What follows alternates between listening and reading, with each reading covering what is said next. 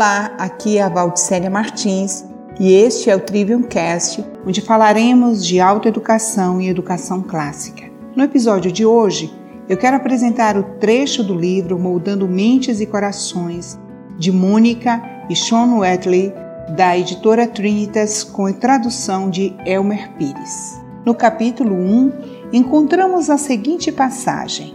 A educação cristã clássica também ensina as crianças a pensar. Ela cria lentes através das quais as crianças enxergam o mundo. Os alunos não meramente absorvem qualquer coisa que lhes ensinam, eles aprendem a enxergar através dessa lente e a apreciar o conhecimento à luz de uma compreensão mais abrangente. O aluno primeiro aprende a como pensar e aprende ao compreender os limites da sua própria compreensão, adquirindo perspectivas durante esse processo. Os alunos memorizam porções das Escrituras e as experimentam no devido contexto.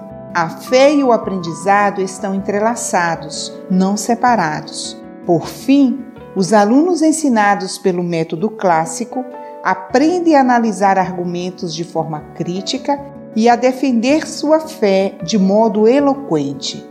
Eles adquirem um propósito claro para suas vidas: servir a Deus de todo o coração e de toda a mente. A verdadeira educação cristã clássica envolve, ela inspira, ela molda o que os alunos amam, ela mune os alunos e os desafia a como pensar. A educação clássica cultiva aprendizes por toda uma vida esses alunos crescem em amor pelo conhecimento e continuam a desenvolver seu próprio aprendizado muito além dos anos da escolaridade formal. A educação clássica é muito provavelmente bem diferente da forma como você foi educado. Encerramos assim esse episódio do Trivial Cast, recomendando você que leia o livro Moldando Mentes e Corações Obrigada pela sua atenção e até o próximo episódio.